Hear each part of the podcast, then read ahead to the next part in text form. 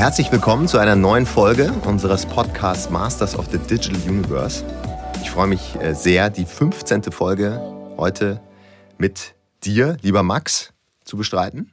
Herzlich willkommen. Hallo, freut mich da zu sein. Wir äh, haben die letzten Wochen und Monate sehr, sehr, sehr viele Projekte durchgeführt, die sich im Kern um das ganze Thema Auditierung äh, des Bestandes ja, gedreht haben, äh, in, jeglicher, in jeglicher Hinsicht. Eine natürlich super relevante Fragestellung, die sich jetzt vielen Unternehmen äh, ja, nochmal neu gewidmet haben, insbesondere vor der ja, offenbaren äh, Herausforderung im, im Kontext äh, Covid-19 und der daraus resultierenden Fragestellung, wie kann ich eigentlich mein eigenes Geschäftsmodell weiter digital skalieren. Das heißt, wenn wir von einer Auditierung sprechen, dann sprechen wir schnell von der Fragestellung, wie gut sind wir denn aufgestellt in allen Bereichen, in allen Facetten. Und ein zentraler Bereich, der dabei immer sehr schnell als allererstes genannt wird und äh, so in den Fokus gerät, ist das ganze Thema Technologie oder auch IT, Architektur. Und äh, mit dieser Thematik hast du dich jetzt auch sehr, sehr viel beschäftigt über die letzten Jahre. Und jetzt äh, umso, umso mehr. Und deswegen äh, hatte ich das als äh, eine gute Idee empfunden, mal mit dir darüber zu sprechen, was machen wir denn da eigentlich? Äh, was ist eigentlich eine Technologie-Audit?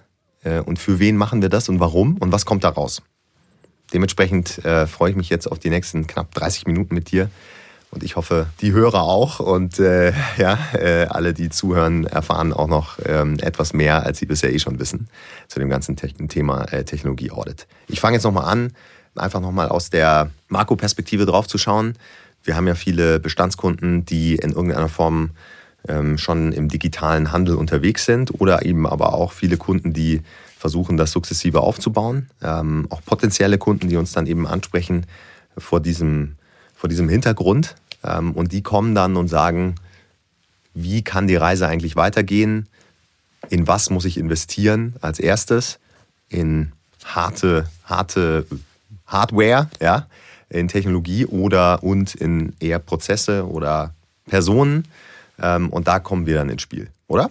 Ja, meistens ist es dann sogar so, dass die Kunden oder auch die, die Interessenten äh, mit einer ganz, ganz äh, dedizierten technologischen Frage auf uns zukommen und sagen, welches System brauche ich für meine Fragestellung oder was muss ich ändern an meinem bestehenden Setup, um jetzt äh, den neuen Anforderungen hier auch gerecht werden zu können.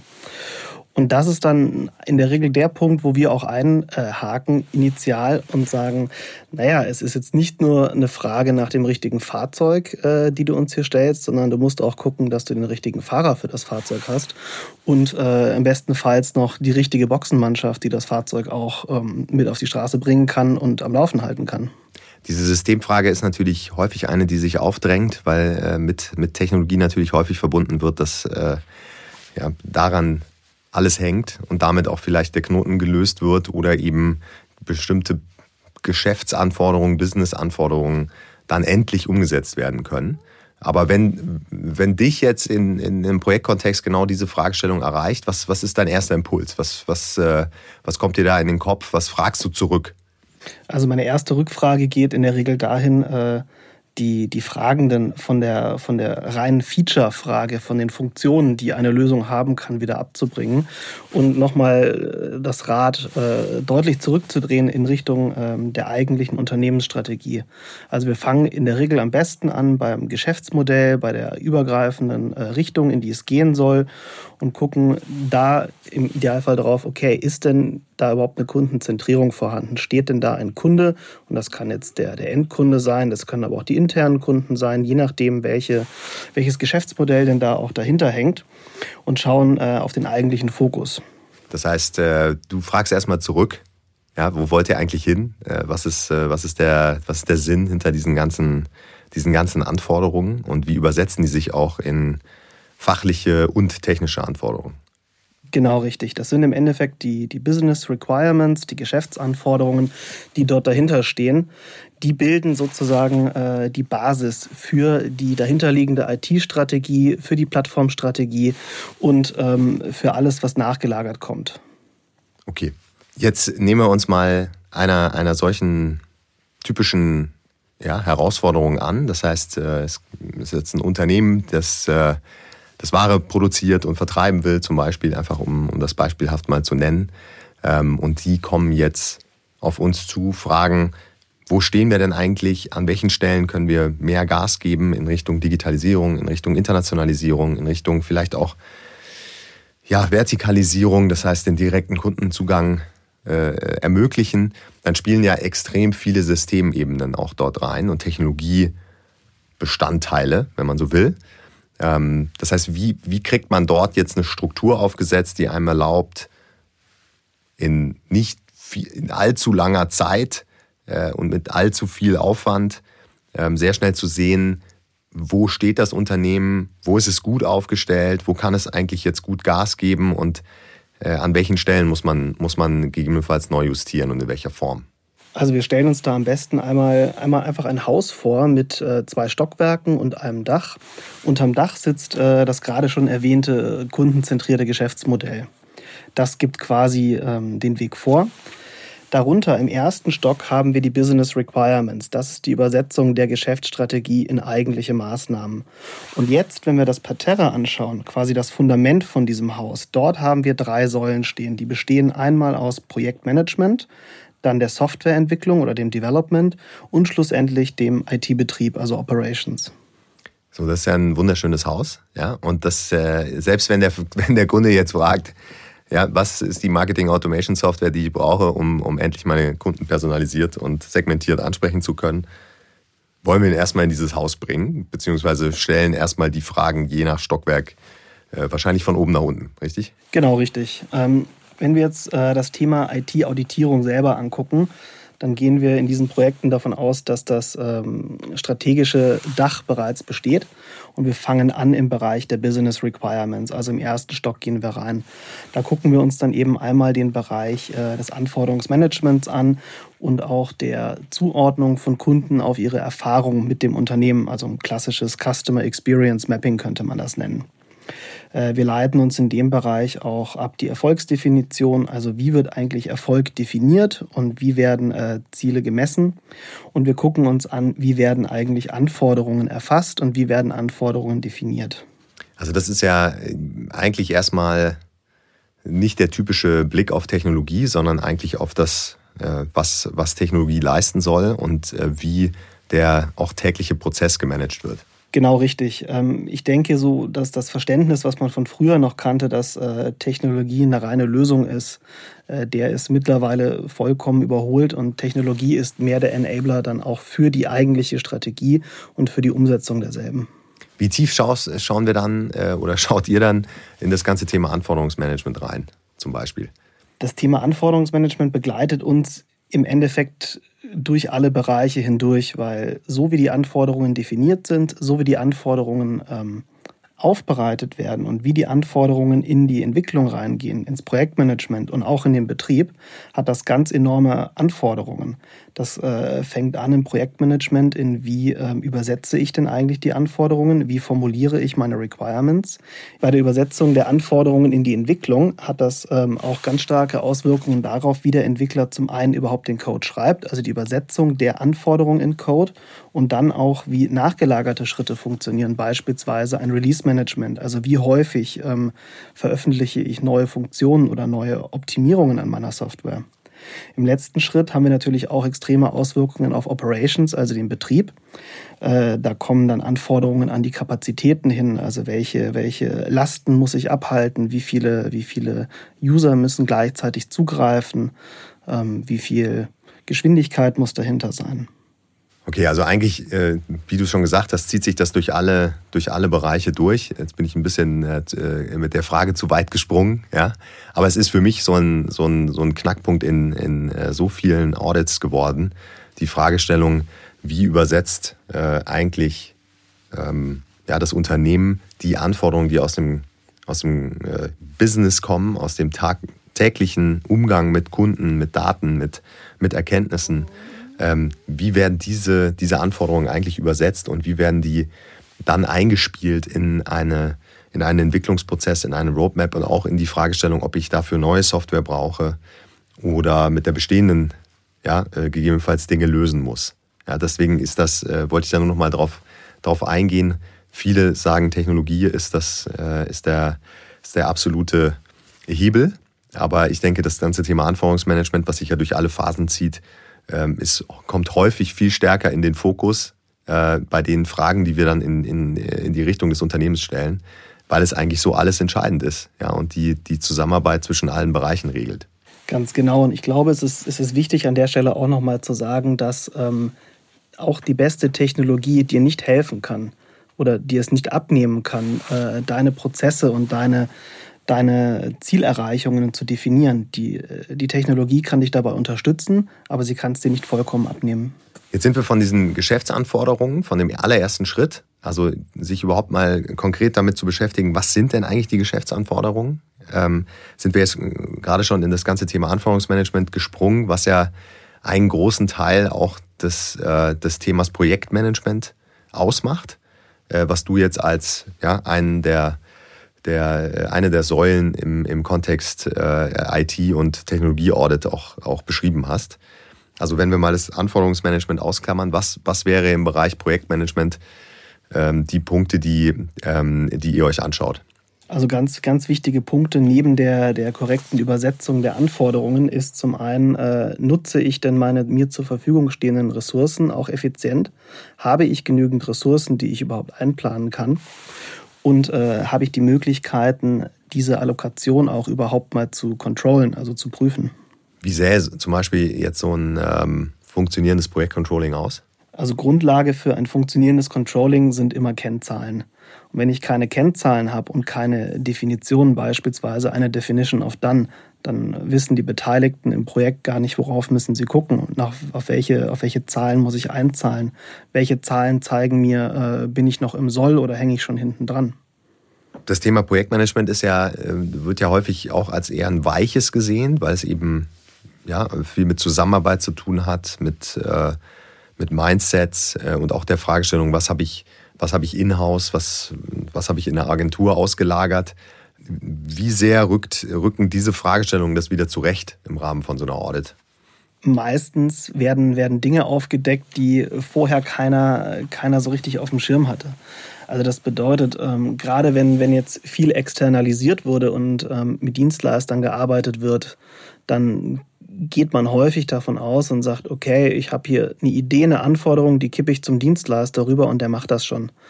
Ähm, was dabei aber komplett außer Acht gelassen wird, ist der Dialog und auch das gemeinsame Verständnis. Weil das, was dann aus, aus der Geschäftsanforderung als A rauskommt, kommt in der Entwicklung dann ganz häufig an als ein C oder ein D. Als weiteren Teil jetzt der, der Audit, Auditierung oder des Audits, ich springe mal zwischen äh, Audit und Auditierung, weiß ich auch nicht genau, wie wir es nennen sollen, ähm, ist ja das ganze Thema Entwicklung dann zu sehen. Da geht man ja dann wirklich äh, sehr, sehr tief auf die Fragestellung ein, wie wird die bestehende Technologiearchitektur eigentlich weiterentwickelt? Was, was wird noch gefragt? Also vielleicht an der Stelle wäre es auch nochmal wichtig, äh, das Verständnis für den Begriff Entwicklung oder Development nochmal klarzustellen. Entwicklung heißt hier in dem Fall nicht nur äh, Übersetzung von Anforderungen in Code hinein, sondern Entwicklung äh, bedeutet für uns auch überhaupt erstmal eine grundlegende Frage von einer Architektur von Applikationen. Also zum einen, wie spielen verschiedene Applikationen miteinander? Zum anderen aber auch, wie können einzelne Lösungen innerhalb einer Applikation aufgebaut sein? Äh, letzter Punkt in dem Bereich ist äh, auch das Thema Konfiguration. Also immer mehr äh, Lösungen bieten die Möglichkeit, in ihrem Standard sich derart äh, detailliert ähm, customizen zu lassen, dass ich da heute gar keinen Entwickler mehr ransetzen muss, sondern beispielsweise ein äh, Produktverantwortlicher da schon sehr, sehr viel bewirken kann, um eine Lösung auf die entsprechenden Anforderungen anzupassen. Okay, also typische Module, die ihr, die, die ihr euch jetzt anschauen würdet im, im Kontext Entwicklung, wären dann das ganze Thema Applikationsarchitektur, genauso wie die Fragestellung Softwareentwicklungsprozess. Wie wird der aktuell und heute betrieben und wie müsste er eigentlich betrieben werden? Genau, richtig. Das eine ist eben, wir nennen das gerne die Roadmap zur Applikationsarchitektur, weil in der Regel ist bereits immer, immer ein gewisses Setup vorhanden. Also ich glaube, es gibt heute kein Unternehmen mehr auf der Welt, das nicht irgendeine Form der Applikationsarchitektur bereits hat. Ähm, häufig sind diese, diese, diese Architekturbilder über die Jahre sehr organisch gewachsen, über verschiedene verschiedene Anforderungszeiträume hinaus, mit verschiedenen Expertisen, die daran gearbeitet haben, unter ganz unterschiedlichen Zielvoraussetzungen, die ursprünglich mal angedacht waren. Und da ist es erstmal wichtig zu verstehen, nachdem die Anforderungen klar sind, okay, was haben wir denn eigentlich jetzt da? Das wäre eine klassische Bestandsaufnahme, also ein klassisches Ist-Bild, was man, was man erst einmal zeichnet, um zu verstehen, wo sind wir eigentlich. Dann dieses Ist-Bild auf mögliche Schwachstellen abzuprüfen, Optimierungspotenziale zu erkunden und diese auch äh, entsprechend hervorzuheben. Und wenn dann diese Punkte einmal rausgearbeitet sind, dann kann man auch sagen, okay, gegenübergelegt auf die Anforderungen, ähm, wo müssen wir jetzt eigentlich hin und wie sieht denn zukünftig meine Architektur aus, um meinen Anforderungen gerecht zu werden. Auf der anderen Seite im Softwareentwicklungsprozess gucken wir uns dann an, wie lässt sich das Ganze denn umsetzen. Und hier muss man dann einmal differenzieren, wenn ich jetzt sage, ich habe ein eigenes Entwicklungsteam oder ich habe ein outgesourcedes Entwicklungsteam beim Dienstleister, die mir im Endeffekt meine Anforderungen äh, entsprechend entwickeln oder ich habe, wie gesagt, eine Software, die konfiguriert werden muss. Wie mache ich das dann? Verstanden. Und äh, so als dritte äh, oder beziehungsweise vierte Komponente äh, bei, dem, bei dem ganzen Vorgehen kommen wir dann eigentlich zum Thema Betrieb und der, den ganzen äh, Fragestellungen in Richtung Infrastruktur. Genau richtig. Und in der Infrastruktur ähm, hat sich einiges verändert in den letzten Jahren. Früher war es ja häufig so, dass jedes Unternehmen in irgendeiner Form ein, eine Art von Rechenzentrum hatte und sei das nur irgendwie drei Server im hinteren Kellerraum. Äh, diese, dieser On-Premise-Betrieb geht immer weiter raus. Entweder man, man, man äh, externalisiert das zu einem Rechen, äh, Rechenzentrumsdienstleister oder jetzt ähm, auch so ziemlich in aller Munde das Thema Cloud-Betrieb komplett. Wenn man sich jetzt zum Beispiel ein lokales Rechenzentrum anguckt, dann sind da ganz klassische Fragen äh, anzusetzen, wie beispielsweise, ähm, habe ich denn eine Betriebssicherheit gewährleistet? Ähm, habe ich genügend Kapazitäten, um Lastspitzen abzufangen? Sind die Systeme redundant, dass bei Ausfällen ähm, der Betrieb weiterlaufen kann, etc.? Wenn, sage ich jetzt mal, die Infrastruktur ausgelagert ist zu einem Dienstleister, dann kommen eher Fragen zustande, davon abgesehen natürlich auch, dass gewisse Grundlagen der Betriebssicherheit da sein müssen. Ähm, wobei da die Erfahrung gezeigt hat, dass das bei den professionellen Anbietern eher weniger das Thema ist. Da wird es dann wieder interessant in der Zusammenarbeit. Also wie arbeiten denn meine lokalen Infrastrukturverantwortlichen, die bei mir im Team sitzen, wie steuern die denn diesen Dienstleister? Und dann sind wir wieder an dem Punkt, wie werden denn die Anforderungen, die aus der Businessstrategie kommen, im Endeffekt auch richtig durchgereicht bis hin zum Rechenzentrumsdienstleister, dass am Ende des Tages, wenn jetzt beispielsweise Black Friday startet, auch genügend äh, Rechenkapazität zur Verfügung steht, dass der Shop eben nicht zusammenbricht. Das sind ja hochrelevante Fragestellungen, die, äh, denen man sich da heute wahrscheinlich viel stärker widmen muss als noch vor, vor ein paar Jahren. Absolut. Das kommt zum einen zum Tragen dadurch, dass ähm, die, die generelle Reaktionszeit in, ähm, in vielen Bereichen deutlich geringer geworden ist. Äh, Aktionen werden beispielsweise jetzt im Marketing äh, teilweise sehr ad hoc gestartet und dann müssen die Kommunikationswege auch absolut sitzen und richtig sein, auf das dann äh, auch die Infrastruktur entsprechend reagieren kann. Also ich fasse noch mal ein bisschen zusammen, ja, weil das sind ja doch einige Elemente. Ja, äh, das heißt, äh, immer wenn wir gefragt werden, welches System sollen wir als nächstes einführen, beziehungsweise ist dieses System richtig für das, was wir da machen wollen, beziehungsweise reicht unsere Technologie für die Skalierung aus, die wir uns da vorgenommen haben. Alles relevante mögliche Fragestellungen. Bieten wir eine Technologie-Audit an, die aber nicht eine reine Technologie-Audit äh, ist im, im klassischen Sinne, wo wir uns nur System, Systeme und Software anschauen und äh, dann entscheiden, äh, brauchen wir neue oder alles wegschmeißen, ja, äh, oder eben äh, weiter, weiter so wie bisher, sondern wir, wir ähm, schauen uns ganzheitlich erstmal an, wo will, die, wo will das Unternehmen eigentlich hin, welche Geschäfts- und Businessanforderungen entstehen daraus und wie äh, geht äh, die IT damit um und was für ein Bestandteil äh, macht dann eben das ganze Thema Technologie, Architektur und Infrastruktur dort aus, die bestehende bzw. neue Komponenten, die mit eingefügt werden müssten. Habe ich das sinnvoll zusammengefasst? Ja, absolut. Also Es ist, es ist glaube ich, nochmal ganz wichtig, hier, hier zu unterstreichen, dass äh, der beste, der beste Tech-Stack sozusagen nichts bringt, wenn äh, die Anforderungen nicht richtig rüberkommen, weil nur das Zusammenspiel aus einem kundenzentrierten Blick, auf einem klaren Verständnis, was will ich im Endeffekt bewirken und einem dazu passenden Umsetzungsmethodik und auch einer, einer stringent durchlaufenden Weiterentwicklung helfen, da entsprechend flexibel zu bleiben und auch die Anforderungen am Ende des Tages auf die Straße zu bringen. Um das Ganze jetzt mal noch mal äh, ein bisschen zu konkretisieren, was, was gibt es denn für Beispiele, die dir jetzt bei den Projekten untergekommen sind, äh, die, die du mal nennen könntest, natürlich anonymisiert, um mal klarzumachen, an welchem Punkt äh, taucht, man, taucht man dann wie tief auch ein und findet unter Umständen was? Da gibt es viele. also ein, ein Klassiker ist zum Beispiel, nehmen wir mal einen Hersteller, der sagt, ähm, ich brauche einen neuen Shop.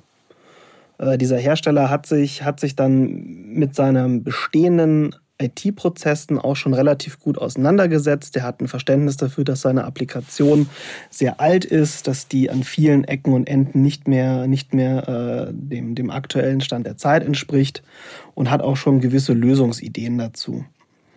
Er hat auch verstanden, dass er sich seine Kunden dazu angucken muss, äh, welche Anforderungen die mit sich bringen. Allerdings hat er kein klares Verständnis geschärft darüber, wie jetzt eigentlich unterschiedliche Kundensegmente zum Beispiel ticken. Das sind Fälle, da haben dann, da gibt es dann Kundenlisten, Gruppen oder Segmente zum Beispiel, und die sind alle brutal granular aufgedröselt und verschieden gemacht. Ähm, unterscheiden sich im Bereich B2B, im Bereich B2C und haben am Ende eine, eine Latte an unterschiedlichsten Lösungen zur Folge im Sinne von, wie könnte ich beispielsweise meinen Shop aufbauen. Wenn man jetzt, äh, und die Chance hatten wir in diesem Projekt, äh, glücklicherweise die Möglichkeit hat, nochmal vorne im Bereich der Business Requirements einzusteigen und diese Kundendefinitionen zu zerlegen und sich nochmal ganz detailliert anzugucken, beispielsweise in Form von einem Customer Journey Mapping oder von einer Touchpoint-Analyse, wie denn jetzt einzelne Kunden, welche Anforderungen die mitbringen, äh, auf welchen Bereich ihrer Journey, dann sieht man auf einmal, dass diese, sagen wir mal, 25 Kundensegmente in Wirklichkeit, zumindest mal im Begriff auf die Technologie oder auf die Shop-Anforderungen, vielleicht nur noch drei oder vier Segmente sind. Demgegenüber stellt man dann die vorhin erwähnte Applikationsarchitektur, wo das Ist-Bild in diesem Fall auch entsprechend schon ermittelt wurde. Und dort sehen wir dann, dass für jede der 25 Gruppen eine Lösung gebaut wurde, also insgesamt 25 Lösungen. So, wenn man jetzt in das äh, Sollbild reinschaut, dann kann man ganz schnell sehen, dass man diese 25 Einzellösungen konsolidieren kann. Das heißt, ich spare mir unterm Strich drei Viertel meiner Anforderungsprozesse, weil sie zukünftig in ein Produkt laufen und nicht in 25. Ich, schaue, ich spare mir entsprechende Abnahmerunden, ich spare mir Aufwände in ganz vielen Bereichen und kann diese frei gewordenen Ressourcen entsprechend gut allokieren, um dann auch für meine Kunden äh, noch bessere Lösungen zu entwickeln. Das ist ja schon äh, ein Ergebnis, mit dem man dann arbeiten kann, weil es natürlich viele Effizienzen bedeutet äh, und, und der Fokus sich dann äh, auf ja, viel weniger, dafür dann aber natürlich auch relevantere Themen äh, richten kann, was ja eigentlich ein enormer Gewinn ist für die gesamte Zusammenarbeit auch zwischen äh, Business und IT. Absolut. Gerade das Thema Effizienzsteigerung ähm, zieht sich im Endeffekt durch alle Schritte oder durch alle Bereiche unserer IT-Auditierung durch, weil wir haben wahnsinnig hohe Reibungsverluste an den Übergabepunkten. Das, das sehen wir immer wieder. Es werden im, im Business werden Anforderungen formuliert. Das sind dann ellenlange Lastenhefte, wie man das von früher kennt. Da wird dann bis ins Kleinste detailliert beschrieben, was wie wo zu passieren hat und wie es aussehen soll. Und das wird dann entsprechend rübergekippt in die Entwicklung rein. Und in der Entwicklung stehen die dann vor einem fünf Seiten starken Anforderung für eine ganz kleine Funktion, die dann erstmal mühsam zusammengebrochen werden muss und in Einzelteile zerlegt werden muss. Im Idealfall werden diese Anforderungen vorher schon in verdauliche kleine Häppchen zerlegt, sodass dann die Entwicklung sich auch entsprechend konzentrieren kann, diese Anforderungen entsprechend sinnvoll umzusetzen, in kleinen Schritten auch dann auszuliefern, dass das Ganze auch wieder nachvollziehbar ist und effizient getestet und auch in Betrieb genommen werden kann. Ja, ich glaube, das ist ein gutes, äh, ein gutes Beispiel, ähm, auch eine gute Fragestellung, die wir natürlich immer wieder gestellt bekommen. Äh, da kann man jetzt vielleicht nochmal den, den Shop austauschen mit äh, irgendeiner anderen äh, ja, technologischen Komponente aus dem, aus dem Stack, ja, sei es ein Marketing Automation äh, Tool oder eben äh, ein Produktdatenmanagement-System oder auch die Fragestellung nach, äh, wie lange trägt mich noch mein ERP-System. Ähm, ja, das ist auch eine, eine Fragestellung, die uns natürlich häufig erreicht. Ähm, vor allem bei mir landen natürlich vor allem die, die Anfragen dann eher aus, dem, aus der Investorenperspektive. Das heißt, wenn wir äh, ein, ein, ein mögliches Target äh, bewerten dürfen, dann ist das ja bei uns auch immer eine Komponente, dass wir sagen, wir müssen auch äh, quasi in den Maschinenraum schauen äh, und die Technologie prüfen, die, die Aufstellung dort. Und das ist, überrascht mich immer, würde mich mal deine Sicht interessieren, ähm, dass da so wenig Fokus äh, drauf gelegt wird. Einmal eben aus einer Verkäuferperspektive, aber dann eben auch aus einer Käuferperspektive, obwohl sich dort ja dann, wenn man mal genau hinschaut, häufig extrem große Fragezeichen, aber vielleicht auch wieder positive ähm, Erkenntnisse äh, finden lassen. Ja, das ist natürlich ein ganz, ganz spannender Bereich, weil wir bei, bei, so, einer, bei so einer, ich sag's mal, bei so einer Prüfung äh, im, im Übernahmeprozess gucken wir immer auf einen Snapshot drauf. Also da haben wir jetzt in der Regel weniger die Möglichkeit, äh, langfristig eine Lösung zu entwickeln, gemeinsam mit den Geschäftsverantwortlichen, gemeinsam mit der Entwicklung, sondern wir müssen basierend häufig auf einem ja doch recht äh, eingeschränkten äh, Datenbasis ermitteln, okay, kann denn die bestehende IT sowohl äh, auf Applikationsseite als auch auf Infrastrukturseite als auch prozessual, ist die denn äh, geeignet, um das Geschäftsmodell oder um dieses Geschäft, was da veräußert werden soll, entsprechend auch zu tragen oder auch äh, zu befähigen und auch zu, äh, zu skalieren? Und Du hast es gerade schon, schon angeschnitten. Da sind, da sind häufig Dinge versteckt äh, innerhalb der IT, die keiner auf dem Schirm haben möchte oder auch ähm, gar nicht auf dem Schirm hatte, weil er die, weil er, weil er die Themen gar nicht äh, bedacht hat. Ein großer Klassiker, weil du gerade das, das Thema ERP erwähnt hast, sind äh, Lizenzen. Also wenn wir jetzt beispielsweise ein, ein Unternehmen oder ein Unternehmensteil oder eine Tochtergesellschaft äh, in den Verkauf bringen wollen, dann sind die Lizenzen nicht ganz selten ähm, gar nicht Eigentum äh, des Unternehmens, das verkauft werden soll, sondern die gehören beispielsweise einem Mutterkonzern oder die gehören irgendeiner anderen Organisation in einem Firmenkonstrukt. Und das sind, das sind Kostenblöcke, die äh, gerade in den, in den Enterprise-Lösungen sehr, sehr schnell sechs- oder mehrstellig werden können und ähm, eine komplette Bewertung von einem Unternehmen in, innerhalb einer Transaktion auch deutlich mal äh, nach unten korrigieren könnten.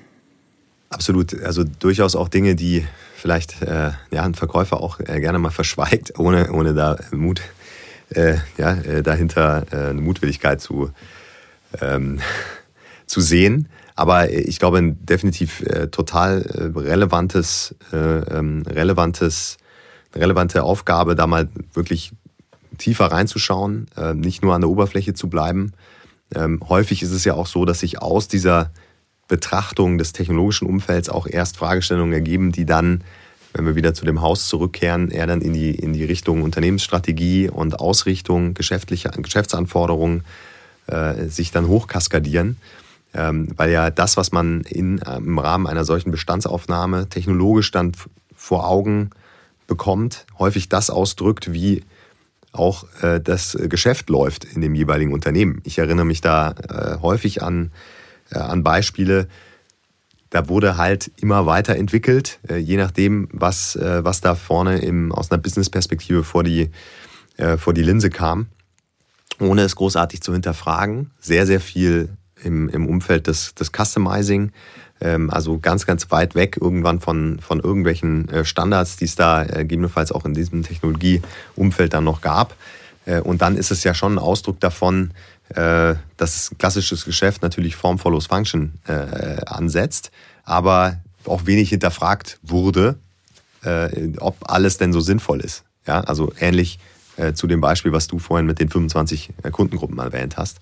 Insofern, glaube ich, ist es natürlich auch immer eine Art Spiegel, was man dann äh, sieht, technologisch, wie das Unternehmen auch geführt wird. Oder? Wie, wie siehst du das? Das kann ich wirklich nur unterschreiben. Ich glaube, die, die Anzahl oder die Liste an Beispielen da geht fast in ins Endliche. Das ist das, was ich vorhin äh, eingangs schon mal erwähnt habe, als diese organisch gewachsenen Architekturbilder.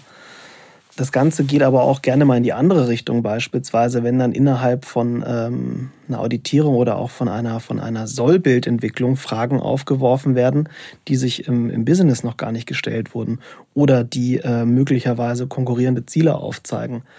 Ein gutes Beispiel hier wäre zum Beispiel der Fall, dass ähm, ein Hersteller gesagt hat, wir möchten unser, unser Direktgeschäft steigern, wir möchten die Endkunden vermehrt äh, über unseren eigenen Online-Shop bedienen und möchten weniger jetzt beispielsweise über unsere bestehenden äh, Händlerstrukturen gehen. Zumindest sagte das der Teil, der den Direktvertrieb verantwortet. Dann baut man oder überlegt sich also eine Lösung, wie kann ich jetzt mein eigenes Online-Geschäft skalieren, während auf der anderen Seite ähm, aus den Geschäftsbereichen kommt. Wir können ja nicht unsere, unsere bestehenden Händlerstrukturen und unsere langjährigen Vertriebspartner hier irgendwie vor den Kopf stoßen. Wir kannibalisieren uns ja auf den eigenen Kanälen. Und dann ist man relativ schnell aus dem Rahmen einer, einer reinen IT-Auditierung oder eines IT-Optimierungsprojektes in einem reinen Strategieprojekt wieder drin, wo man sagt, okay, wie können wir denn Channel-Konflikte lösen und wie können wir beispielsweise beide Welten zusammenführen? Absolut. Ich glaube, diese ganzen Fragen, die sich dort stellen, äh, ja, lassen sich ja, lassen sich ja äh, wunderbar beantworten. Kommt aber natürlich immer auch darauf an, wie viel Zeit dann so Kollegen wie du äh, dafür bekommen. Ähm, ich denke, äh, häufig wird natürlich äh, direkt dann auch gefragt, was müssen wir denn alles tun für so eine Technologie-Audit? Was müssen wir investieren äh, in, in, in die Zeit, die dann du und deine Kollegen auf dem Thema ver, verbringen? Ähm, es gibt ja unterschiedliche Ansätze, das zu tun. Es gibt ja sicherlich äh, eher einen Ansatz, bei dem man sagt, äh, der ist wahrscheinlich im Rahmen von einer, von einer Transaktion und einer Bewertung von einem, von einem äh, potenziellen Target oder eben auch einer Bewertung von einem Portfoliounternehmen vor dem Verkauf eher angebracht, wenn eben wenig Zugang zum, zum Unternehmen besteht, die Datenlage auch eher dünn ist, versus dann wirklich äh, eine, eine ernst gemeinte Technologie-Audit mit viel Zugang zu Daten und äh, auch äh, viel Zugang zu den, zu den handelnden Personen. Wie würdest du da so die Bandbreite sehen? Also die Bandbreite geht, geht wirklich, wie du es gesagt hast, äh, im Rahmen von einer Transaktionsprüfung über, über reine Outside-In-Analysen ohne die Möglichkeit, äh, mit irgendwelchen Verantwortlichen zu sprechen, was du innerhalb von, sage ich mal, ein, zwei, drei Wochen abschließen kannst, äh, bis auf der anderen Seite zum, zum wirklichen Full-Stack IT-Audit, der äh, auch die Lösungserarbeitung mit drin hat, äh, welcher auf einen ganz, ganz intensiven Austausch mit dem Kunden setzt und mit den Verantwortlichen, sowohl im Bereich äh, Business als auch im Bereich IT.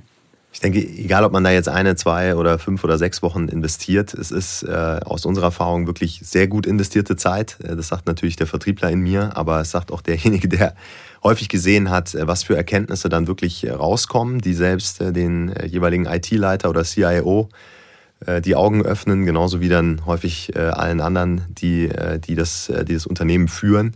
Einfach weil wirklich aus einer neutralen, objektiven Prüfung heraus, ähm, ohne irgendwelche ja, Präferenzen in Richtung System oder Software-Stack, da ähm, einfach ja, Themen an die, an die Oberfläche kommen und äh, Erkenntnisse an die Oberfläche kommen, die wirklich nachhaltig auch den Blick auf, auf IT und Technologie verändern können. Insofern glaube ich, definitiv eine wichtige Investition, egal wo ein Unternehmen steht, an welcher, an welcher Stufe des Lebenszykluses auch immer. Ähm, ich glaube, wir, wir haben ja jetzt schon die letzten 10, 15 Jahre das ganze Thema Digitalisierung, digitaler Handel äh, begleiten dürfen auf unterschiedliche Art und Weise äh, in Unternehmen, äh, außerhalb von Unternehmen als Berater.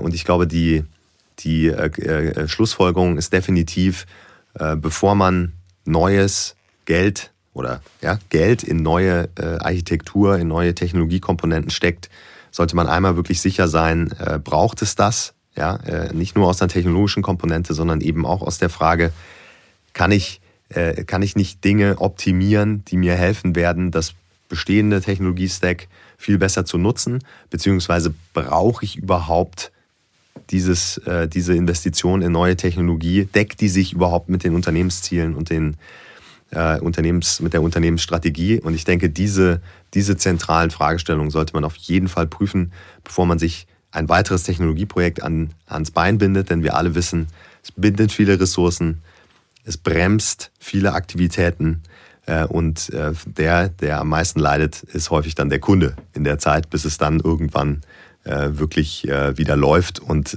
vielleicht auch wirklich Mehrwert bietet. Kannst du dich meinem Schlusssatz anschließen oder hast du da eine andere Meinung zu? Nein, das kann ich, das kann ich voll und ganz unterstreichen.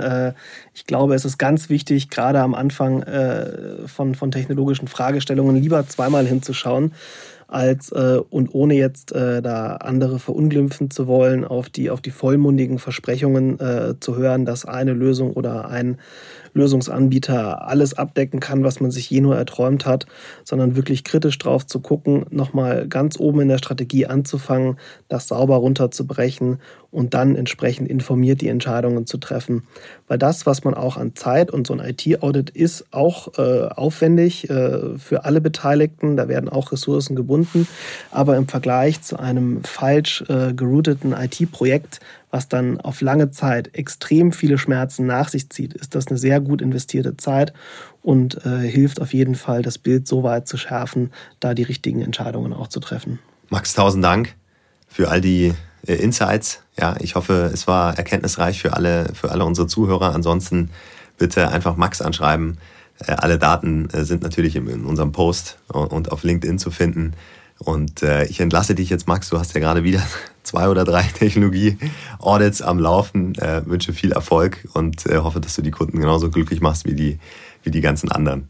Danke dir. Vielen Dank, Männer.